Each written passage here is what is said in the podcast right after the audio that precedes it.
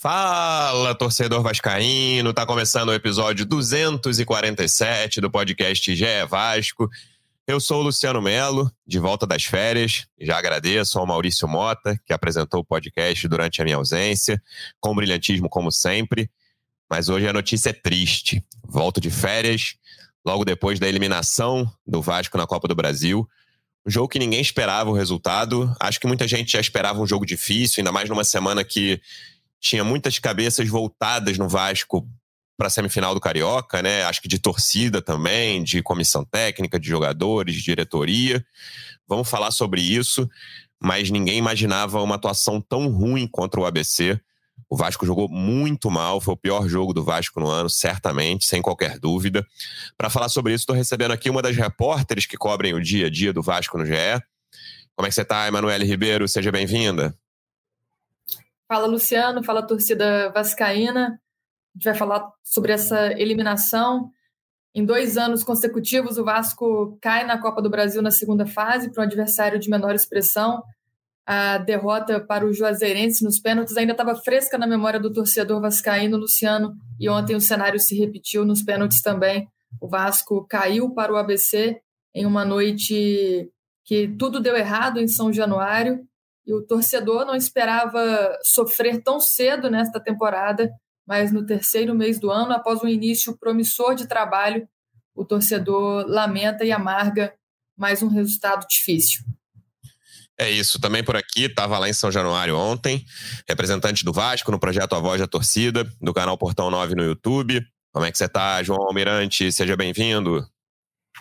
Fala Luciano Melo, voltou de férias e já voltou com a desgraça do Vasco da Gama também. Uhum. Brincadeira, Manu, inclusive, de luto aí, o que aconteceu na noite de ontem em São Januário. Estava lá, clima de velório total, inclusive durante o jogo, né? Porque houve também protesto da torcida em razão do aumento exorbitante do valor dos ingressos ali, que acabou deixando a arquibancada de São Januário mais vazia e as torcidas em protesto também não levaram seus instrumentos é, para dentro do estádio. Isso criou um clima um pouco morno e um clima que foi ficando de impaciência já no princípio da partida, com o Vasco jogando muito mal, né? O Vasco encontrando muita dificuldade para furar o bloqueio do ABC. O ABC que veio a São Januário claramente com a proposta de segurar um empate, de, quem sabe, encontrar uma bola parada, encontrar um contra-ataque, mas com a proposta clara de se defender, linha de cinco, dois volantes na frente,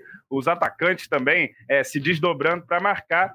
E o Vasco, em nenhum momento, conseguiu pressionar o ABC ou, ou minimamente criar oportunidades claras de gol. Se a gente for pegar os melhores momentos da partida de ontem, você pouco aproveita ali de, de chances realmente claras. Tem um, tem um lateral para a área, aliás, o latereio virou a, a, a, melhor jogada do Vasco, é o latereio agora, que foi um lance ali que o Marlon chutou uma bola bloqueada e tirando isso não aconteceu mais nada no primeiro tempo.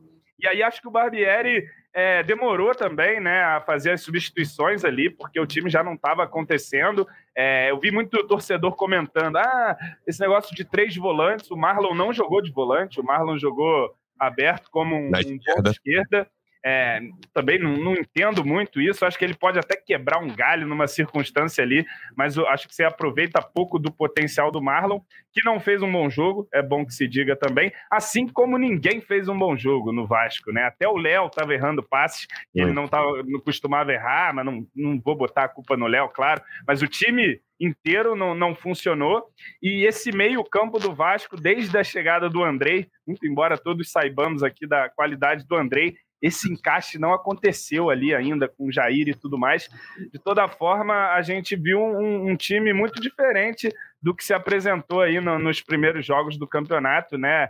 É, com a, a passagem dos laterais e tal, as triangulações, nada disso se viu. E o Vasco pouco agrediu o ABC, acho que, que não fez nada por merecer a vitória e teve nos pés do Pedro Raul na decisão de pênalti é, a chance de conseguir uma classificação que talvez não fosse nem muito merecida e acabou chutando a bola lá na lua, né? Bateu o pênalti pior ainda do que eles que já tinha cobrado e deixou o clima realmente muito amargo e frustrante em São Januário, meus amigos. Que velório. Então, João, Eu tava apavorado com esse jogo, vou falar a verdade. Antes da semana lá, que o jogo Flamengo segunda, ABC quinta, Flamengo domingo, quando chegou essa sequência aí, que a gente sabia que o Vasco ia ter ao longo da semana, para mim o jogo do ABC era o mais importante, ainda que os jogos contra o Flamengo sejam maiores, né? Não tem muita dúvida quanto a isso. Mas na minha opinião, o jogo do ABC era o mais importante. Mas, cara, e, mas assim, ah, e as pessoas ao meu redor falam, Luciano, você é sempre pessimista, para com isso, é óbvio que o Vasco vai passar pelo ABC, fala sério. Cara, nem no meu maior pessimismo eu imaginava esse nível de atuação, porque, cara, assim, eu concordo com o que você falou, João, que o, Vasco, o ABC veio para cá para empatar, mas, cara, disparada a melhor chance do jogo foi do ABC nos acréscimos. Disparada. Assim, no Vasco É, mas ali já no. Isso. É, mas não o primeiro né? tempo, cara. Primeiro tempo é um, é um tempo ruim, mas com o Vasco deixando claro ali que ele estava né, era o time superior na, na, reta final do primeiro tempo. Acho que foi um, que conseguiu crescer um pouquinhozinho, bem pouquinhozinho. Uhum. Volta para o segundo tempo pior, cara. O segundo tempo do Vasco é assustador. A partir dos 30 ali, o ABC não sei se cansou ou se já ficou nessa, não, vamos só para os pênaltis. E aí o Vasco melhorou também. Acho que o Eric Marcos foi o melhor do Vasco, para ter uma ideia do, do, de como foi a, atuação do Vasco ontem. O Eric Ô, Marcos é Luciano, é o Miranda entra para bater pênalti. Que Exatamente. situação é essa que o Vasco depende do batedor de pênalti, Miranda, entrar aos 40 e pouco do segundo tempo? Eu comentei isso na redação. A gente estava vendo o jogo aqui no trabalho e falei, cara, o Miranda tá entrando para bater pênalti. Eu não, eu não, o Capasso não tinha sentido nada, né? Até falei, cara, com quem tava no estádio, Tebro, assim, os Capasso saiu machucado? Não, não. O Miranda entrou para bater pênalti. Foi o que aconteceu e achei assim, é assustador, cara. O goleiro, se o, o ABC tivesse vindo sem goleiro para empatar, aquelas coisas, ah, o River Plate um, dia, ano, um ano desse aí teve jogou um jogo com Enzo, com Enzo Pérez, né? Volante no gol, tava todo mundo com Covid. Cara, talvez ele não pegasse aquele chute do Eric Marcos de fora da área, talvez, porque dava para pegar. O resto, se, se o ABC tivesse um volante no gol ontem, o jogo ia para os pênaltis. E, e o, não precisava nem pegar o pênalti, porque os dois jogadores do Vasco chutaram na lua, né? O goleiro não precisou fazer nada. Se o ABC tivesse vindo sem pênalti, sem goleiro, no tempo normal e nos pênaltis, o ABC passaria do mesmo jeito, assim. Foi um troço assustador o que o Vasco fez ontem. E aí, Manu, eu quero discutir contigo e com o João a questão do meio de campo. Me parece que é o maior problema hoje do Vasco, todo mundo tá, tá mais ou menos claro. Mas eu discordo de um ponto que é o meio-campo estava arrumado sem o Andrei. Cara, o meio-campo, os dois jogos do Vasco que mais chamaram atenção, que foram os dois clássicos contra Fluminense e Botafogo, foram meios de campo mais defensivos, né? Rodrigo, Barros e Galarza, nesses dois jogos contra Fluminense e Botafogo, uma vitória e uma derrota, mas mesmo na derrota o Vasco jogou bem contra o Fluminense. E aí logo depois, antes da entrada do Andrei, vem dois jogos que são muito provavelmente, na minha opinião, são os jogos mais fáceis do Vasco no ano, que são contra o Trem e contra o pior time do Carioca. O Boa Vista, no fim das contas, nem caiu, mas no fim, para mim é, é, o pior time do Carioca. E aí sim, o Vasco joga com Rodrigo, Jair e Alex Teixeira. Mas, sim, são times muito fracos. Assim, o ABC, que é um time fraco, é muito melhor do que o Trem e muito melhor do que o Boa Vista. Então, parece, eu, o que eu acho que é o que eu discordo um pouco da narrativa que está rolando é o meio de campo do Vasco estava pronto sem o André, o meio de campo do Vasco estava voando. Na minha opinião, não é o caso, porque eram dois. Foram dois jogos com meio de campo defensivo contra os, no, os dois, nos dois clássicos, né? Contra Botafogo e Fluminense. E depois foram duas babas absolutas, cara. Trem e Boa Vista são duas babas absolutas que o time rendeu, o time jogou bem. Não estou botando isso em questão de jeito algum. E aí, na minha opinião, por exemplo, o Jair está atrapalhando mais o meio de campo do que o Andrei. Essa, essa já, já, já, já levo, minha, já boto esse ponto para debate. Assim, acho que o Jair tá fazendo jogos muito ruins, que ele, ele dá bons passes. É, é, fato, assim, a qualidade dele com a bola no pé. Faz muito tempo que o Vasco não tem um jogador desse nível no meio. Mas a recomposição dele é assustadora, cara. ou a falta de recomposição, assim. Ele é um jogador que participa muito pouco desse momento defensivo, principalmente quando o Vasco perde a bola.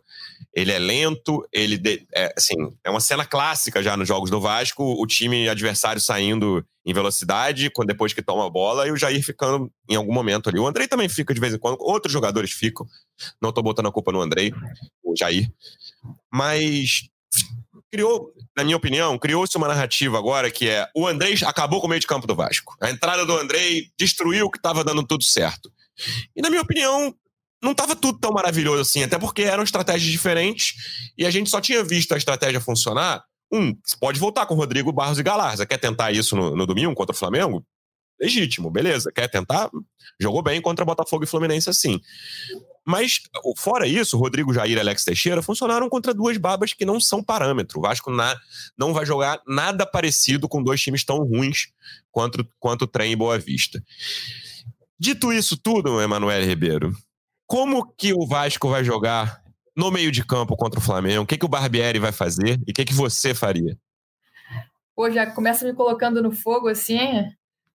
Ainda está amargando a, a, eliminação, o Luciano já quer a escalação do meio-campo do Vasco no domingo, né?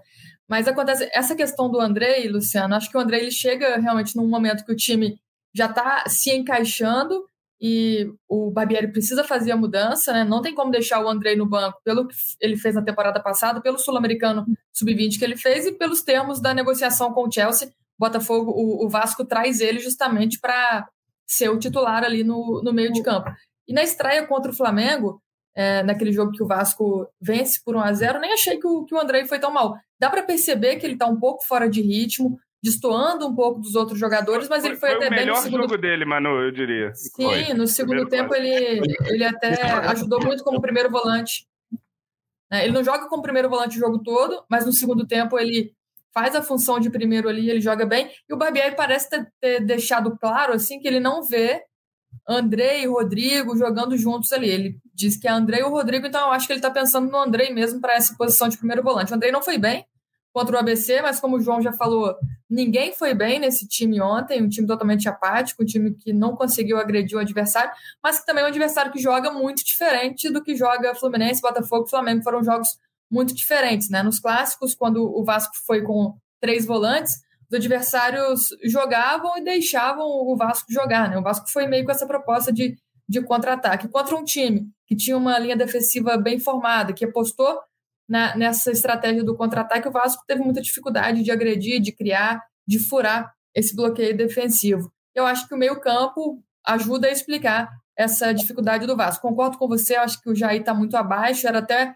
existia né, uma expectativa de que ele pudesse ser poupado nessa partida, apesar de que é, Barbieri iria analisar muito bem isso, porque poupar jogadores para um jogo decisivo poderia custar caro ao Vasco, não poupou de toda forma custou caro, mas é um jogador que vem de uma sequência intensa, um dos jogadores com mais minutagem aí nesse time do Vasco, tá aparentando, tá desgastado, né, mais cansado ali, chega um momento do jogo que a gente percebe que o Jair não está entregando tanta intensidade, mas acho que para esse jogo contra o Flamengo, o Barbieri vai ter que mudar mesmo a estratégia, não pode ser o time que enfrentou o ABC, não pode ser o time que enfrentou o Flamengo no último final de semana, ele até faz essa alteração né, com o Galarza, que não foi bem, ontem não foi nem relacionado para esse jogo contra o ABC, mas acho que voltar também para essa escalação que ele usou contra Fluminense e Botafogo talvez não seja o, o melhor caminho, porque eu acho que ele está com uma convicção ali. Agora tem que ver como que ele vai montar, né? Se ele falou que enxerga André e Rodrigo disputando pela mesma posição, não vejo ele colocando o Rodrigo de primeiro volante, como deu certo é, em outros jogos e o, o André um pouco mais avançado. Né? Acabou dando certo no primeiro tempo contra o Flamengo, no jogo ainda pela, pela primeira fase do Carioca. Mas nesse momento, difícil dizer o que o está passando aí pela cabeça do Maurício Barbieri. Fato é que o Vasco vai precisar buscar um camisa 10 urgente aí para o Campeonato Brasileiro. Já era uma prioridade lá atrás, isso acabou esfriando um pouco, porque o Vasco entendeu que o Alex Teixeira estava conseguindo entregar bem, né? acabou roubando ali a, a vaga do Nenê, sendo titular foi bem em, em, muitos jogos aí recentes no Campeonato Carioca, mas contra o ABC também não, não, não foi bem. Então o Vasco tem que buscar um camisa 10, acho que isso é o, o essencial nesse momento, mas acho que a dupla de volantes tem que ser o, o Andrei e o Jair mesmo. O que, que você faria, João Almirante? Meio de campo do Vasco domingo. Olha, cara, eu, eu, entendo esse raciocínio da Manu e eu acho que, que para o técnico é muito difícil você tirar o Jair, que é a principal, uma das principais contratações, e o Andrei, que é um dos principais nomes aí do time, que voltou aí para jogar esses seis meses, né? Então acho que ele fica um pouco refém disso. Mas, Luciano, eu ainda não tive tempo de refletir sobre o que eu vou fazer e não posso oferecer a solução aqui para os vascaínos. Muito embora, tirando uma média ali do que o povo fala, é simples. É você colocar o Ivan no gol para começo é, de conversa. Como solução, hein? O Mirandinha já está sendo reabilitado ali também, de alguma forma, embora eu acho que o Capasso, ele, porra, tem a falha lá contra o Flamengo e tal. Mas ontem eu acho que ele fez um bom jogo, mas talvez o jogo não pedisse o estilo de jogo dele. Pedisse mais o do Miranda, até para é porque o Léo, as pessoas, os, times percebem, eles marcam a saída do Léo e deixa a saída acontecer pelo outro lado. E pelo outro lado, o Capasso só vai fazer o simples e tal. Mas enfim, o Miranda vai, vai sendo reabilitado aí. O Rodrigo virou uma Rodrigo dependência já do, do Vasco, quem diria, né? Assim, Mas assim, eu, eu, é, eu discordo eu dessa sei, narrativa. Eu, eu, eu, sei, eu sei o seu ponto também e eu, e eu concordo até com ele, assim, né? Mas enfim, é o que está aí na, na, na, boca da galera. Acho que o Rodrigo vinha fazendo partidas boas, fez um grande clássico contra o Fez um jogo muito mas... ruim contra o Bangu, como o time inteiro. O Vasco é. jogou muito contra o Bangu. O Rodrigo foi muito mal contra o Bangu, o então, último jogo dele como titular. O, o senhor estava de férias, mas continuava observando o nosso Vasco da Gama, né? O Bangu eu já tinha voltado, mas se eu te contar como é que eu vi o 1 a 0 do Vasco no, no Flamengo, no, assim, eu vou falar uma coisa aqui que eu vi no, uns amigos da Band, eu não conseguia achar fora, eu tava fora do Brasil, então eu vi no YouTube pirata, com ficava golpe do Pix toda hora aparecendo no meio da tela. Foi uma experiência. Mas enfim, o Bangu já vi dentro da minha casa, assim como o Flamengo e o ABC já estava trabalhando de volta. É, então, o, o Bangu, eu até relevei um pouco o Bangu, porque eu senti um time de fato ali, com freio de mão puxado e tal. Classificado Mas, já? É, classificado e tal. E acho que ali também é, talvez possa, possa ser encarado como um erro. O time foi com a sua, digamos, a força máxima. Agora eu não lembro exatamente. Pô, pô, pô, alguns jogadores estavam pendurados, né? Pendurados, né? O Puma, o Puma e o Léo, o, o Piton e o Léo. O Lucas né? Piton e o Léo. Isso. Pois é, mas foi com um time completo e talvez não precisasse, talvez pudesse rodar ali e se não ganhasse aquele jogo contra o Bangu, mas podia ganhar também com, com sangue novo ali, nada impediu. O Bangu é um time fraquíssimo e tal. É, mas botou os titulares e aí logo depois teve o, o, o clássico agora, né? Na segunda-feira, quinta, segunda, Sim. e agora já no domingo tem outro clássico, né? Se fala tanto em desgaste, né, João? Poderia ter é. poupado quando podia. Pro né? Bangu, porque se perde ali para o Bangu, já está classificado. Pega o Fluminense sem vantagem, mas aí tamo, fomos com a vantagem e já estamos sem vantagem de novo, né? Agora, no, no... assim, é, talvez tenha, tenha causado um desgaste ali. Se você pegar, são essa sequência vão ser quatro jogos em 11 dias, né? E acho que isso também é, contribui é, para a gente ver algumas perdas de, de algumas características que a gente viu nesse início de trabalho, como, por exemplo, pressionar a bola alto, jogar ali com aquela intensidade. O Vasco ontem não fez isso. Marcava várias vezes ali é, passivamente, né? Deixava o ABC até trocar alguns passes. É, enfim, cara, acho que, que tá, tá difícil, ainda não refleti tanto. Tô passando mais a ideia do, do povo aí, quer botar o Rodrigo, quer botar o Bar. O André e o Marlon viraram jogadores absolutamente descartáveis aí para muita gente. Eu, eu vejo com um pouco mais de calma. O Andrei chegou, fez quatro jogos seguidos aí, em um espaço curtíssimo, né? Não, não teve né? um, uma pré-temporada. Mas, enfim, acaba sobrando para todo mundo também ali na, na, na, nesse momento de derrota, porque o Vasco tinha a obrigação de vencer o ABC é, em São Januário, mesmo com desgaste, mesmo que a gente saiba que esse elenco ainda é carente, né? Eu até estava discutindo mais cedo no Twitter pô, assim, eu acho que dá pra gente falar de muita coisa, mas falar que o Vasco não tinha elenco para vencer o ABC, eu não, não consigo é, assimilar isso. O Vasco tinha, ontem tinha em campo jogadores também que eram seriam capazes, em tese, de vencer o ABC mas não conseguimos. Né? O ABC também foi bem sucedido na sua estratégia, né? Para falar do, do, classificado, veio para cá fechadinho ali, linha de cinco, marcando para caramba, e o Vasco com muita dificuldade de criar nessa circunstância. Foi talvez o primeiro jogo em que o Vasco enfrentou esse tipo de cenário também. Um time que ficou totalmente trancado e não ofereceu os espaços. A gente ficou muito limitado a cruzamentos. Isso já tinha acontecido de alguma forma contra o Botafogo, mas o Botafogo com dois a menos, e aí acaba entrando um cruzamento, a gente faz um gol. e aí facilita, né? Ontem não, não Os dois foram muito mal nisso também, né? A quantidade de bola que o Puma cruzou na, na mão do goleiro foi não, assim, um troço. O Piton também errou é. muito o, o, o, mais errou passes do Vasco, e aí Mas tem muito nesse cruzamento.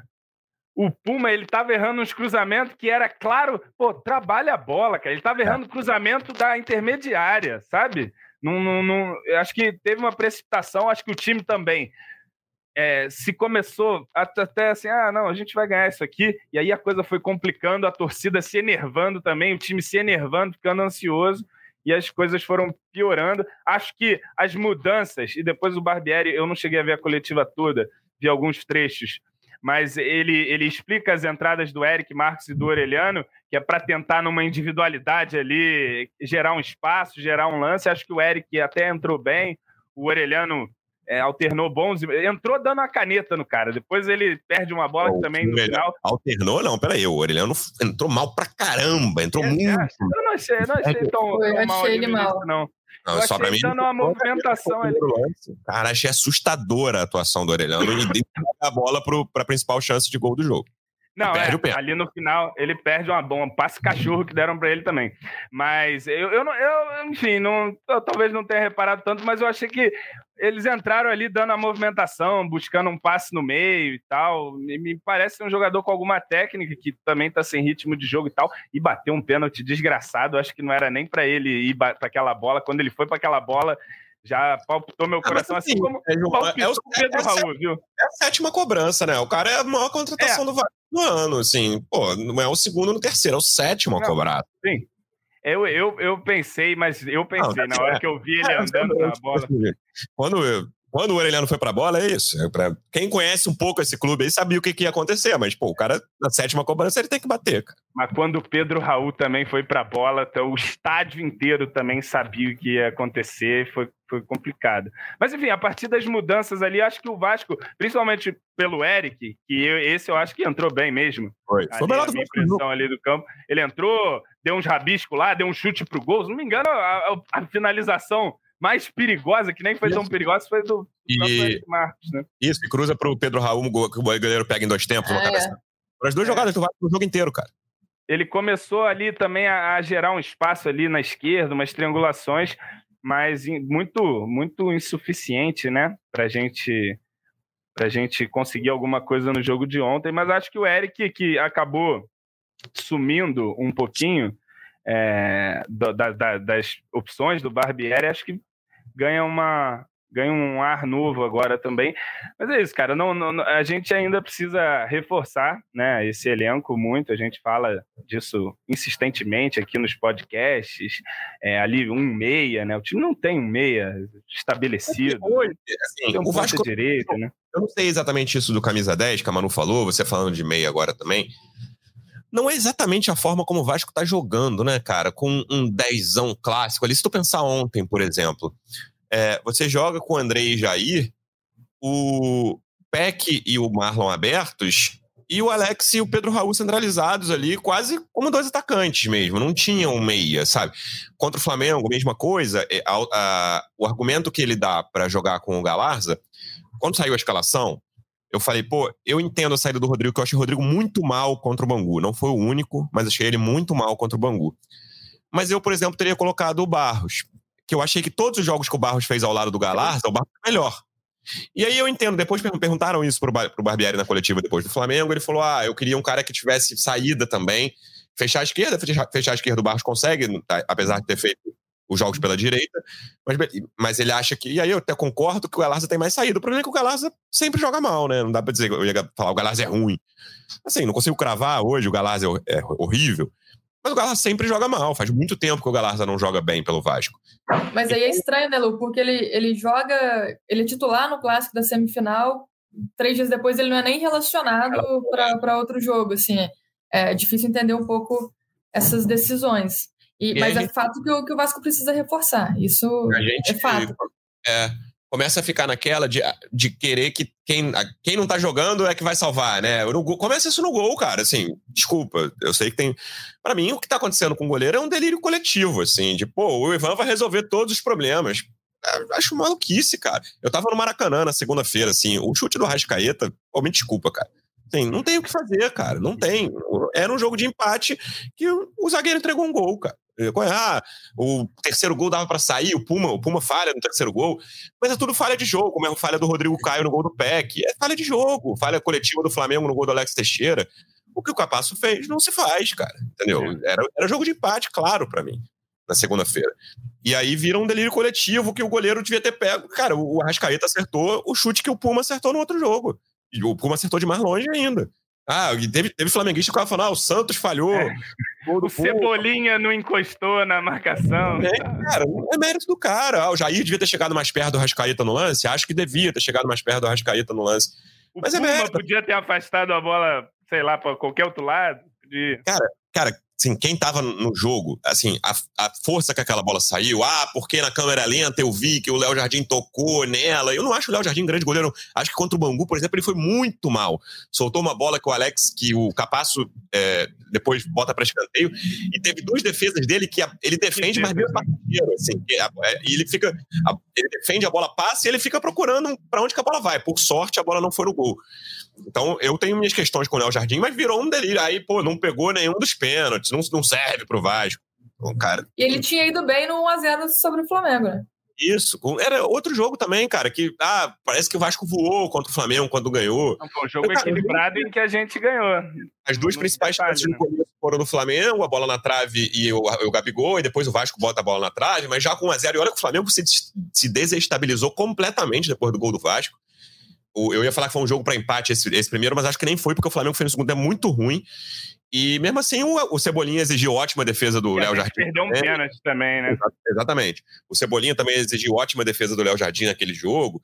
Então, virar o cara que não tava a resolver, entendeu? É, é essa coisa do capaço com o Miranda, cara. Pô, pelo amor de Deus, assim, o Miranda não vai resolver a questão. E eu acho que a defesa, sinceramente, cara, o time titular tá bem resolvido, mas é, uma, é, é, sem elenco, entendeu? Ah, eu tenho minhas questões com o Puma na defesa, acho que o Puma tem várias questões marcando, mas para média de laterais direitos que jogam no Brasil, eu tô tranquilo quanto ao Puma, sabe? Eu tô, com essa linha aí, Puma, Capasso, Léo e Piton, eu tô tranquilo. E assim, eu fiquei mais irritado e mais crítico com o Capasso do que a média com o que ele fez segunda-feira. Que eu vi muito torcedor do Vasco, ah, não, mas jogou bem, tá tudo certo. Assim, cara, não se, assim, eu não lembro de uma entrega no Vasco e Flamengo como essa daí. A, a coisa mais próxima foi o Martin Silva jogando a bola que parou na poça pro Alexandre quando tava no Flamengo fazer um gol. Ah, é a coisa que eu lembro. Maldição.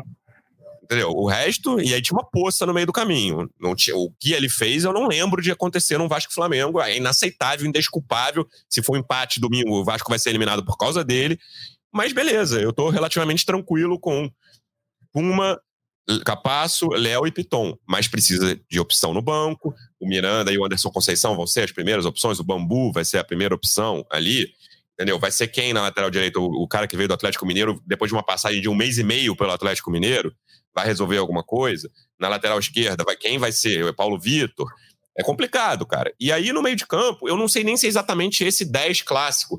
Para mim, precisa do cincão. Eu quero um pitbull que tenha noção de futebol. Entendeu? Eu quero.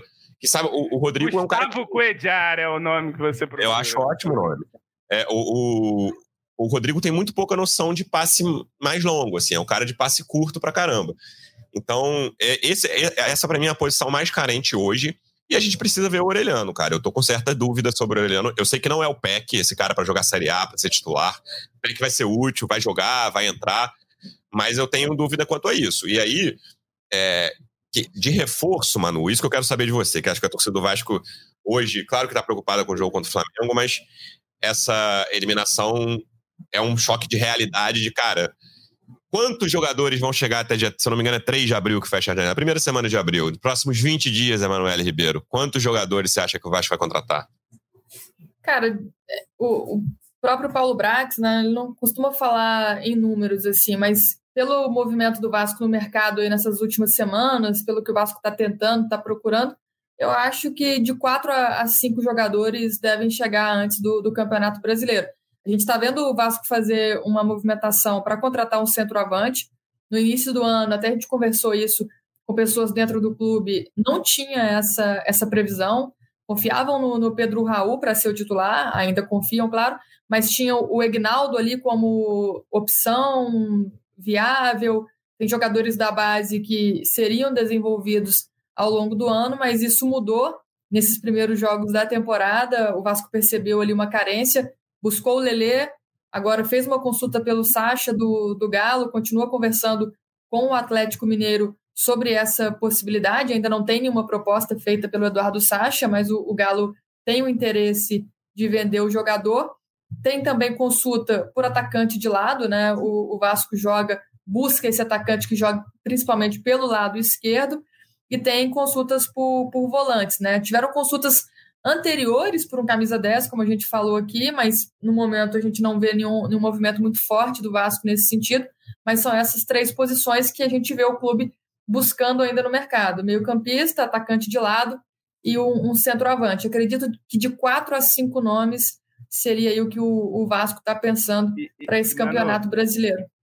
Teve uma especulação, é, não sei se é especulação, se tem alguma proposta mesmo, do Vasco pelo Jorman Campuzano, não é? O, o colombiano que era do Boca e está lá emprestado para o time da, da Turquia e parece que, que é só o Boca aceitar o negócio, porque o outro time já aceitou, não tem a grana para pagar o empréstimo e o Vasco estaria então disposto a, a pegar. Então, essa é a posição aí de volante, me parece, do, do, do, Cincão. Se é um Cincão bom, eu não sei, Luciano Melo, mas parece que é um Cincão é. colombiano, da seleção colombiana. Não sei Atlético Nacional, é, ele fez uma temporada muito boa pelo Atlético Nacional, já fui fazer as minhas pesquisas. E no Boca ele não correspondeu, mas ele foi titular no título, que foi o título quando fechou para a pandemia, 19 e 20, o gol do Poxa, Tevez. Eu vi esse cidadão jogou quase 100 partidas no Boca Juniors. Ele vai jogar algumas aqui. É, ele tem é uma temporada de titular bem, que é essa aí, 19 e 20. É, é, o título que é o último jogo antes de fechar para a pandemia. É um, um, título que o título argentino que o Boca vence um gol do Tevez ali no último última volta do Tevez, último tango, no caso. E depois ele faz duas temporadas abaixo, 20, 20 é, e no, no, meio de 22 ele vai para a Turquia. Não sei como tá na Turquia, sinceramente. Mas acho que é um avanço, cara. Acho que é um teste aí para o que vai fazer, para o que o Vasco precisa. Para mim, mim, é essencial chegar esse jogador para primeira, assim, para ser esse primeiro. E outra coisa, eu... nesse meio de campo eu acho que ele tem um perfil também que é do que a gente precisa de idade, assim, de experiência, Sim. de rodagem, né? Porque o Vasco eh, tem muitos jogadores novos. Se você pegar ali do, do das pontas, a gente só tem garoto das pontas. Não tem uma opção. Tem um Alex Teixeira ali, que, enfim, é um meio que um híbrido de um ponta, de um meio, de um atacante mas aquele ponta mesmo, né? A gente só tem molecada, é o Eric Marcos, é o Peck, é o Figueiredo, é o próprio Orelhano, que é um garoto de 22 anos também. Enfim, acho que, que precisa. A, a gente, aliás, a gente fala isso desde o, de quando? Desde o Vasco e River Plate lá em Miami. Precisa de um ponto, precisa de um meio e tal. ano, João, no ano passado. É, eu até entendo essa coisa de assim, ah, o Vasco não tá jogando com esse 10 clássico, esse meia, mas eu acho que seria importante para o elenco você ter essa opção desse jogador também, para uma outra circunstância. Ontem. E, e não está jogando, talvez também porque não tenha esse jogador, é, né, né, João? É, talvez por isso o, também. O Alex Teixeira até jogou, eu acho que um ou dois jogos ali como um 10 mais clássico foi até bem, assim, né? Mas não o, o jogo todo, mas acho que é, realmente não é o estilo do Barbieri, mas ali. o Barbieri queria, né? Queria isso. Eu acho que do ataque, inclusive, o, o Alex era um, foi um dos melhores, assim, no, num, num parâmetro, num nível baixíssimo de atuação de todo mundo. Acho que ele até tentou desenrolar umas coisas. Teve um lance que deixou muito irritado, que a gente não falou aqui também, até porque não é desculpa de modo algum, é que o juiz meu Deus do céu, o juiz ele queria mais enrolar o jogo do que o próprio ABC. Teve um lance que o Alex ia puxando um contra-ataque, ele sofreu uma falta, ia ter uma vantagem. Ah, o juiz, é, na minha opinião, a transmissão até discordou, o juiz não deu um pênalti para o ABC. O ah, Jair é? chutou, a barriga, chutou a barriga de um é rapaz. A barriga. Lá. Ah, isso eu não vi também e... lá do estádio. O que eu vi foi ele morcegando o jogo. Não, ele, ele não, o juiz não foi apresentado.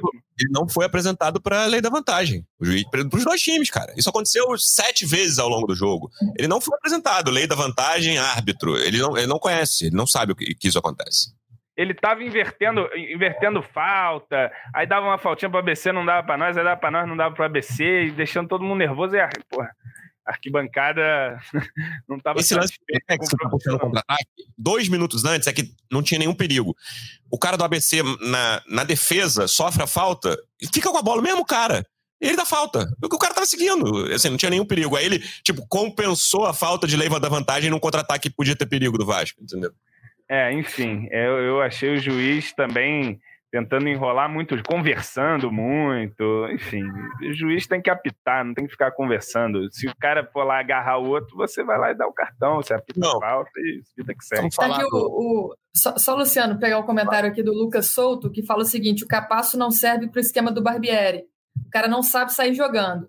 Só foi ele entrar que a saída de bola perdeu qualidade. Realmente o Capasso não é esse jogador de saída de bola, né? Tanto que o João falou sobre o Léo ontem, que não foi tão bem, acabou sendo neutralizado, não conseguiu dar aqueles passes quebra-linhas que a gente costuma ver no Léo. E o Capasso ficou meio que sobrecarregado por essa saída de bola e não consegue mesmo fazer essa função, né? Mas eu, eu nem acho que, que seja esse um grande problema, assim. Eu acho que é legal o Vasco ter um jogador mais construtor, que é o Léo, e tem que ter um jogador, um zagueiro mais destruidor, né?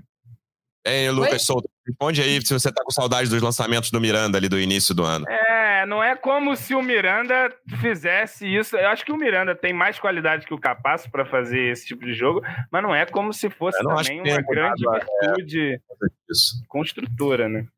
É, e não vejo o Vasco, sei lá, o Luciano falou sobre a, necessidade de um zagueiro, né? Não vejo o Vasco no mercado buscando um zagueiro nesse momento.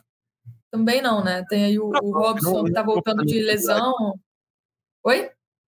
É, eu acho que é para banco, não é topo da minha prioridade, não, perdão. Sim, é.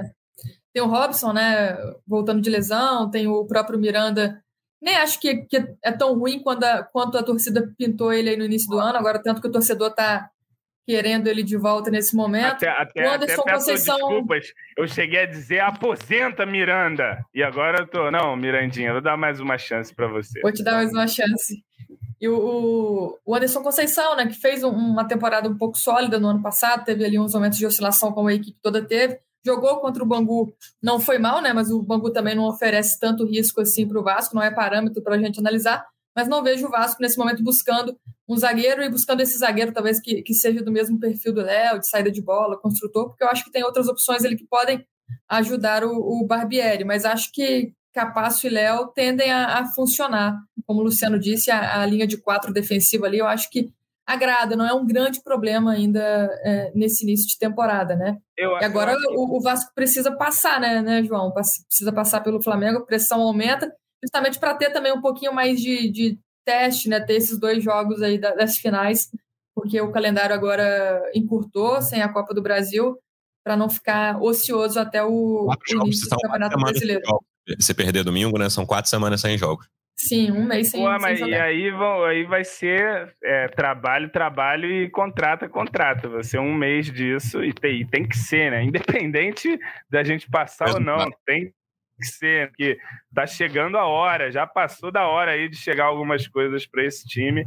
Eu sou até mais paciente do que a média com essa questão do tempo, da montagem do elenco e tal. Eu, eu, eu ainda prefiro é, mais assertividade do que velocidade, mas tem que acelerar um pouco, porque vai começar o campeonato, vai fechar a janela, de fato, né? E o Vasco não pode entrar no Campeonato Brasileiro com um time que você prescinde dos moleques no time titular e o banco é todo inteiro. de moleque, inteiro de moleque. Não, não, não tem como é, ser assim. O banco é impressionante. Se for, aí, por mais que os moleques sejam bons, por mais que os moleques hoje entrem também num time que tem ali alguns jogadores mais qualificados e tal, mais organização. Eu também não, não me alinho a essa coisa de jogar tudo fora também, pintar uma grande terra arrasada. Eu sou até incoerente com que Pô, tá, tudo bem que o, o analista otimista do Vasco, ele, ele tá sempre se arriscando demais. Ah, né?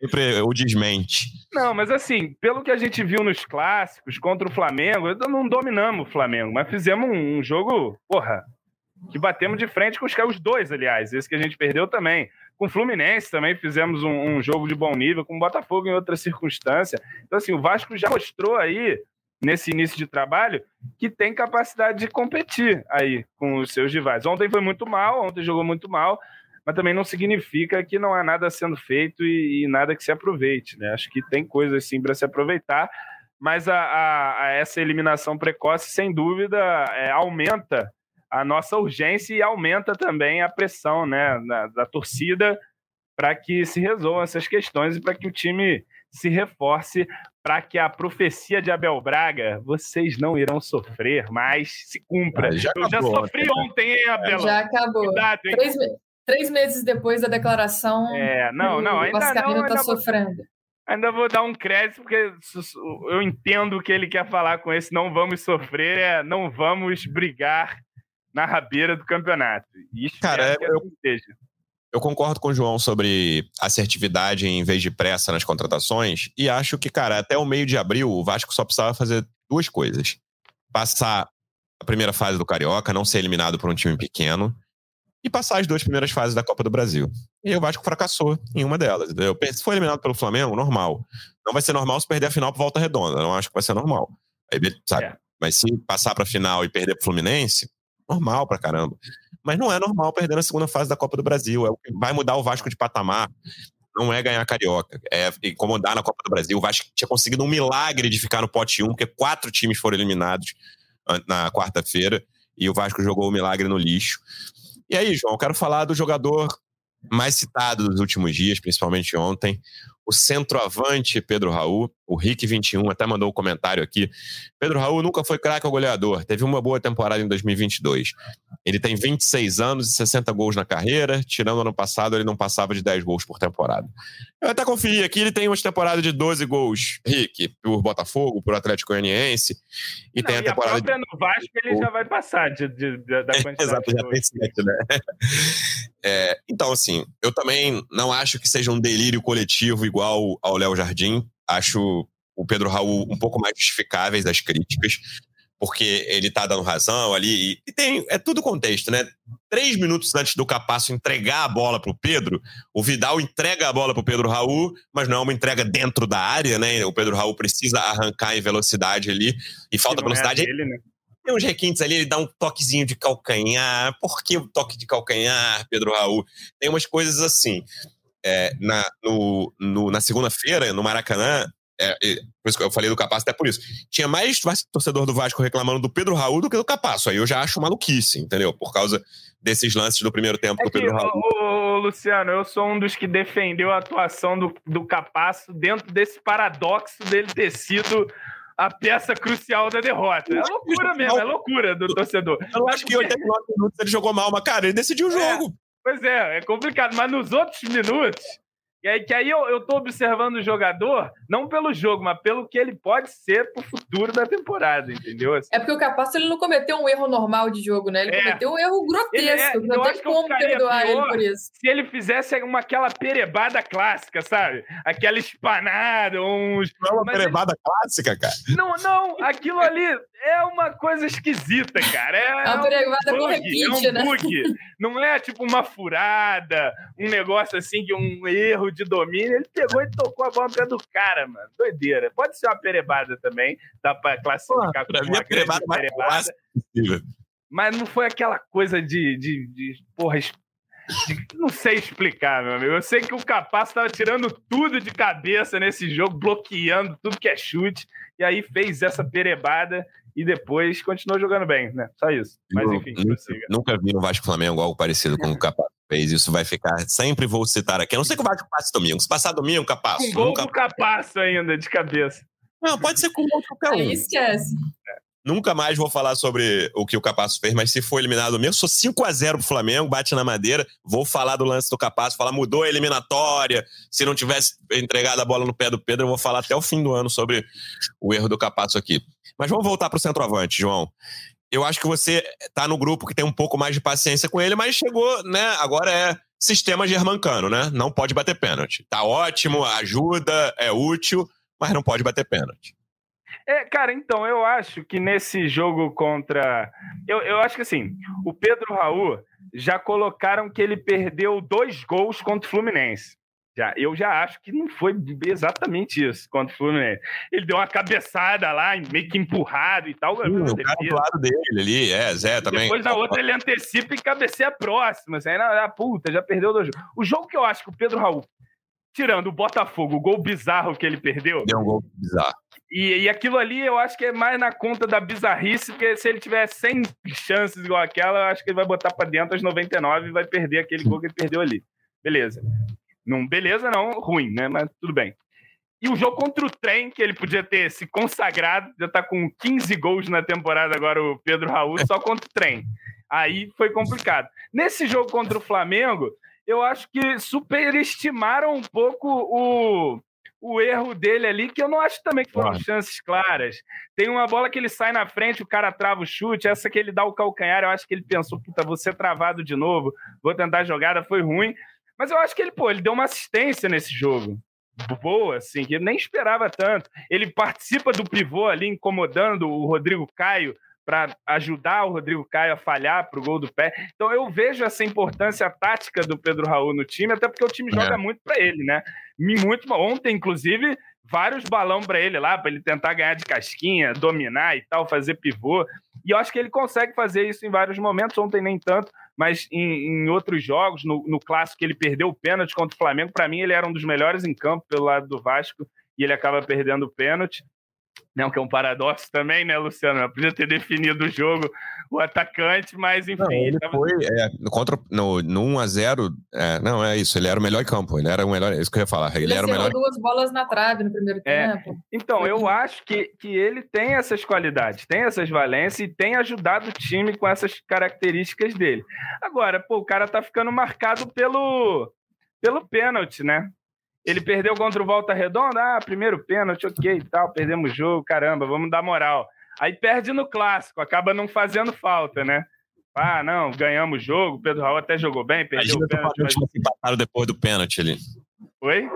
Imagina se o Flamengo tivesse empatado depois que ele perdeu o pênalti. Pô, então, aí ia cair em cima dele também de novo, né? Inclusive, pô, fiquei muito revoltado no Maracanã, porque eu podia ficar cantando tranquilamente ali 25 minutos do jogo e tal. Não existe tranquilidade no Vasco da Gama, João. Você já devia ter aprendido isso, é, cara. E o Pedro Raul me tirou essa tranquilidade ali.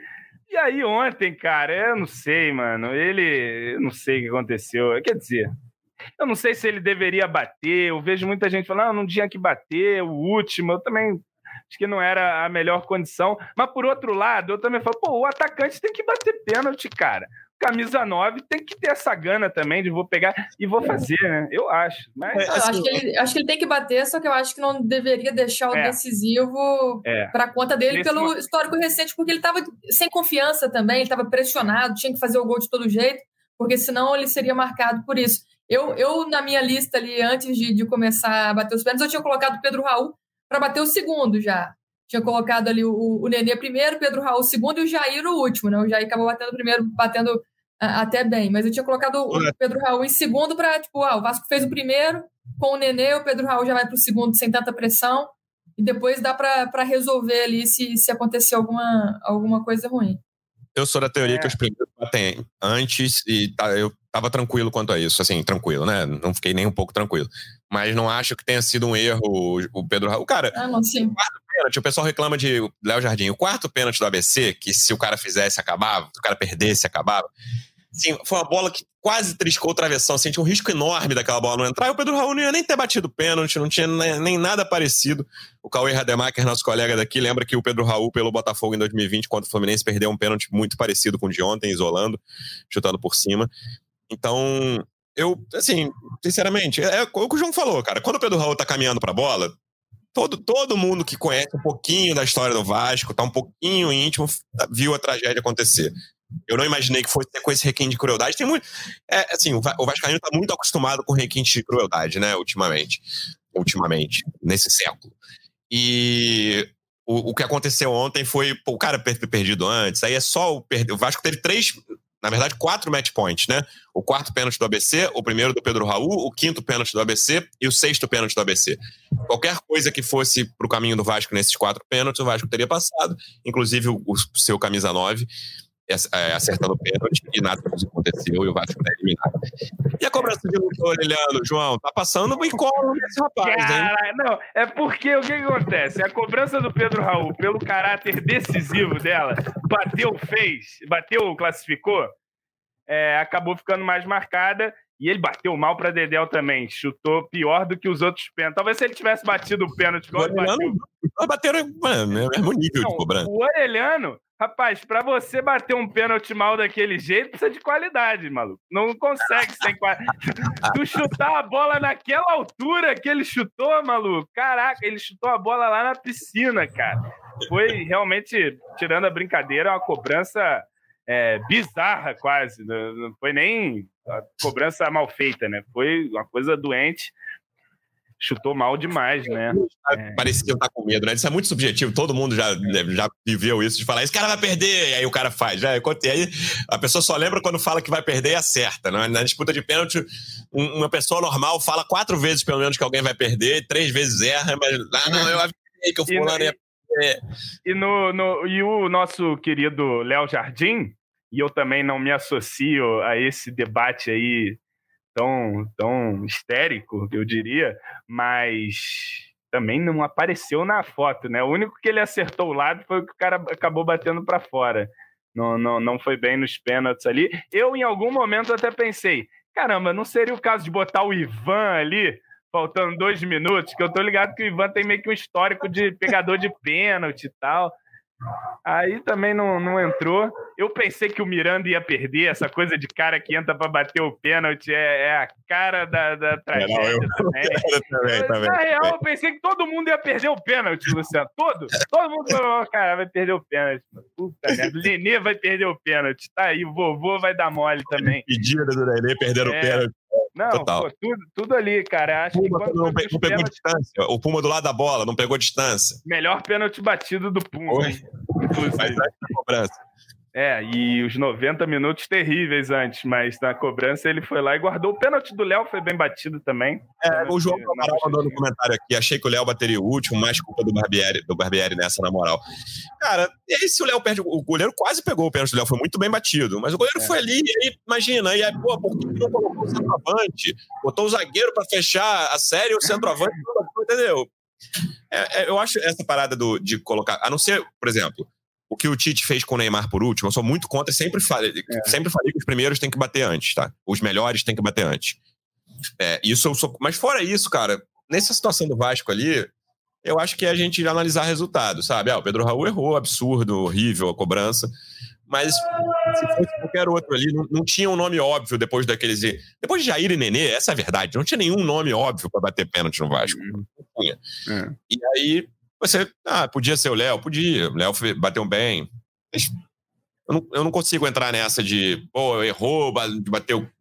Sinceramente. É, eu, eu, é, é complicado, né? A questão é que estava uma pressão ali já grande no Pedro Raul e eu acho que também ali o Barbieri, o pessoal pensou: vai lá, Pedro Raul, decide tá. isso aí no pênalti e apaga com esse negócio que não bate pênalti e tal, decide esse negócio, apostaram nisso e agora deu-se o problema total, né? Agora o Pedro Raul não bate mais pênalti, dificilmente, a menos que comece aí a meter gol pra caramba, ganhando confiança. Só se for outra decisão e, e olhe lá, né? Pô, pois é, é e se precisar dos 11 cobradores. É. O goleiro vai bater antes dele. É, mas, mas, agora não, tem, vai ser que substituído. Saber... No final, do, no final da partida vai entrar lá o Egnaldo. Vem, Pedro Raul, é o Egnaldo que vai bater os pênaltis. Tem que saber quem que vai bater o pênalti, então, né? Porque a solução imediata era o Alex Teixeira, que perdeu também contra o Baú, contra o Bangu. Ontem ele saiu de campo antes da. Agora é Jair e Puma, um dos dois. Né? Agora você vê o que é essa vida desgraçada. O Pedro Raul, se não me engano, ele tinha perdido um pênalti na carreira, que é esse aí, talvez citado pelo amigo aí no Botafogo. Per... Não, na verdade, esse, esse, contra o Fluminense foi um amistoso. Achei aquela taça de dia que ah, teve. Tá. Aí nem não conta, foi jogo oficial, não. Mas ele perde... É, não, ele perdeu, é mas ele perdeu em jogos oficiais foi só pelo Atlético Goianiense, né? Ele te, uhum. antes desse cobrança, Goiás, cobrança ele de fez ontem, tudo. fez tudo. É, Botafogo ele tinha feito quatro gols de pênalti. Lá no, no Caxiwa também tinha feito um. Então ele tinha oito pênaltis convertidos em 11 cobranças, né? Tinha perdido dois pelo Vasco e um pelo Atlético Goianiense. E agora e o, o Alex Teixeira tinha perdido só um também, né? Na carreira. E veio perder um aqui para nós, me parece. É, perdeu dois. Um, é. um antes e um agora. Complicado, cara. Eu acho que. É, o Puma também tinha perdido. Só tinha batido um é. e tinha perdido um. Bate, bateu um e perdeu o único que ele tinha batido. Só que o Puma bateu muito bem, né? Acho que foi o que melhor bateu, assim. O Léo também é. bateu bem, mas acho que o Puma o, bateu melhor. Pereira mandou um comentário aqui: Orelhano fora de ritmo não pode bater, põe o Piton ou outro. Pedro Raul não pode mais bater pênalti, só quando estiver confiante voando. É, é que o Pedro Raul é muito confiante, né? Pelo menos a cara, assim. Ontem, claro que depois do que aconteceu, você tava. Assim, a confiança dele tinha ido pro buraco. Mas é difícil você ver, ah, o Pedro Raul está sem confiança. Ele é um cara, eu acho isso até uma qualidade de um centroavante. Ele perdeu três chances ridículas, ele continua ali, cara. A bola chegou, ele chuta, ele. Ele é difícil você ver, ah, o Pedro Raul está sem confiança, não, não é muito comum. E é, cara, o Orelhano, como contratação mais cara, não, não acho absurdo bater a sétima cobrança, não. Falei aqui, não acho. Acho tranquilo. Mas assim. talvez eu achasse melhor o Piton, se não me engano, o Piton bateu um, pelo Corinthians na bomboneira, pô. O homem bateu lá bateu na bomboneira. E, um bateu e fez. Pois é, de repente podia ter pegado essa responsa aí também, mas aí cabe ao técnico também vir ali e determinar. É, e o cara do ABC fez o sétimo, alguém ia ter que ter o oitavo, entendeu? É, é. O negócio é que o Vasco não deveria nem estar tá cobrando pênalti, né? Teria que ter é, sido no tempo é. normal. É, na verdade, ficou mais perto de perder do que de ganhar, né?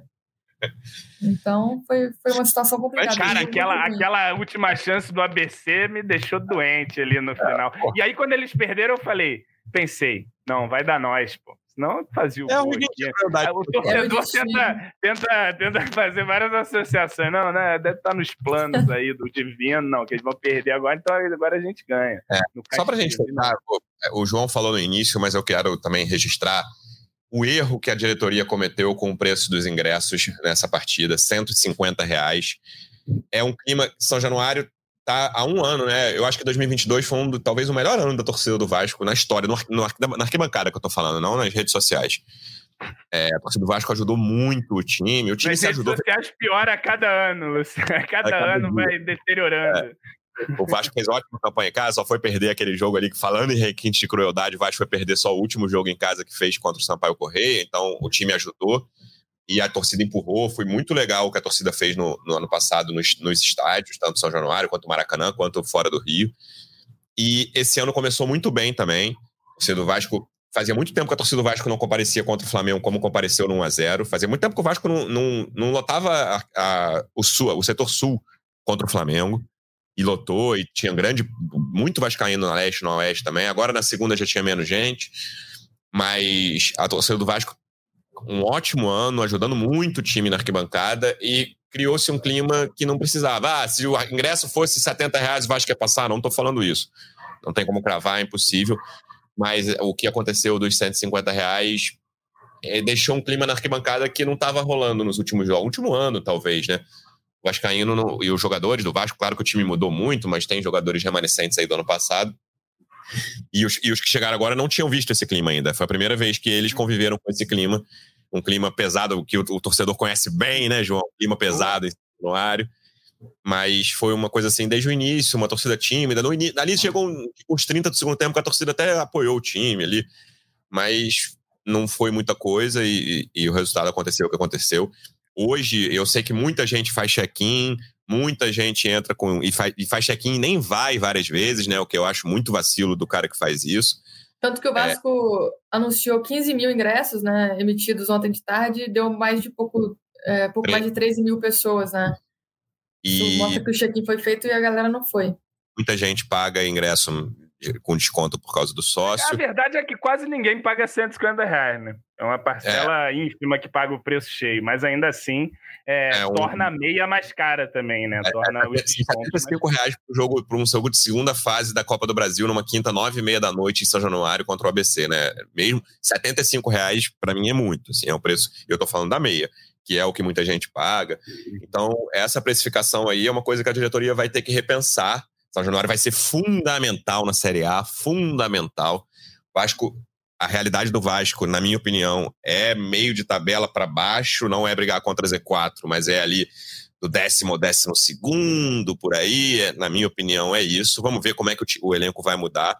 Ah, pode pegar uma Libertadores. Cara, tava falando ontem à noite assim, pô, ah, pode pegar oitavo lugar e, se ele, e pegar Libertadores? Pode, não é impossível, mas aí já tem que começar 24 com faca nos dentes jogando pré. Agora todo, quase todo ano tem brasileiro eliminado, Fortaleza foi eliminado ontem, quase todo ano tem brasileiro eliminado na pré-libertadores. Aí já começa a crise. Vou te falar, eu assino aqui uma sul-americanazinha, tranquilo, sem sofrer, décimo lugar, ó, traz o papel que eu assino, mas acho que isso vai depender do que o Vasco vai fazer no mercado, né? né? Tanto nesses próximos 20 dias, quanto na janela de meio de ano ali, para o segundo turno do brasileiro. E a gente vai acompanhar. E segunda-feira a gente vai voltar com tudo o que aconteceu nesse clássico. Quem sabe o Vasco consegue essa classificação para a final. Você está vendo no YouTube ou ouvindo, você muito provavelmente sabe, mas o Vasco precisa de qualquer vitória simples, 1 a 0 8 a 0 Qualquer vitória do Vasco classifica o time para a final. Qualquer empate classifica o Flamengo, qualquer vitória do um Flamengo. 8 a 0 me faria perdoar essa eliminação, hein, Luciano Melo? Não, tá bom, pode, pode ser eliminado. Acho pouco provável, João, mas veremos o que, que vai acontecer no domingo. Manu, obrigado mais uma vez pela sua presença e até a próxima. Valeu, Lu, valeu, João, valeu, torcida vascaína, pela audiência. E domingo estarei lá no Maracanã para tentar buscar essa classificação. Boa, e sabe qual é o pior, Manu? Eu estarei lá também, cara. Já tá até comprado o ingresso aqui, carregado na carteirinha. Não tem jeito, cara. A gente não abandona. Estarei aqui na redação, nesse mesmo lugar onde estou gravando o podcast. João, obrigado mais uma vez pela presença e até a próxima. Até a próxima, Luciano. Até a próxima, Manu. E domingo estaremos lá no Maracanã. Vamos ver se esse time junta os cacos aí e consegue, nesse momento, nos surpreender. Acho que vai ser surpreendente se o Vasco, depois dessa eliminação, depois de todo esse clima, conseguir reverter esse quadro contra o Flamengo. E se essa surpresa vier, estarei lá no Maracanã. É, enfim, é o que sobrou para nós. E é uma coisa que eu comentei lá no Twitter, né? e por isso as pessoas me xingam também, inclusive, tentando ver algum lado positivo dessa desgraça, Luciano Melo, que é o fato do Vasco, esse elenco curto que tem e que provavelmente ainda vai ter, ainda que chegue reforço, não vai ser um, um elenco com muita profundidade, vai ter foco único, exclusivo em um campeonato enquanto os outros times vão jogar a Copa do Brasil, Libertadores, Sul-Americana e tal. Então o Vasco, nesse calendário, vai ter muitas semanas cheias aí de, de treino e tal, de descanso, né, de recuperação. E, bom, já que essa é a nossa situação agora, que a gente aproveite essa circunstância o máximo possível e faça uma Série A competitiva ali. Você quer o décimo, décimo segundo, eu já estou mais inclinado para o décimo, para o oitavo, tal. Vamos lá. Enfim, dependendo do que chegar de reforços aí, é, dá para almejar. E depois, depois da eliminação. Ô, Luciano, depois da eliminação pro ABC, tu só consegue olhar a tabela do Campeonato Brasileiro e mais derrota, derrota, derrota, é, derrota, é, derrota. É muito louco. É, depois de 1x0 pro Flamengo, agora todo mundo vitória, vitória, vitória. Não, depois agora... de 1x0 pro Flamengo, eu tenho até vergonha. Vai lá ver o meu portão 9 lá. Eu vou ficar envergonhado se eu for lá ver falando que o Vasco vai, não, que dá e o caramba. A gente é assim, infelizmente, mas é isso, ganhar dos caras domingo e voltar a sonhar com o G6 do Campeonato Brasileiro. Vai ser isso. É isso, torcedor Vascaíno. Obrigado mais uma vez pela audiência. Até a próxima. Um abraço. Vai o Juninho na cobrança da falta.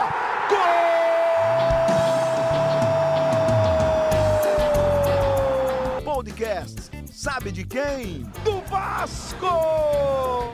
Do Vascão da Gama do gigante da colina. É o GE Vasco.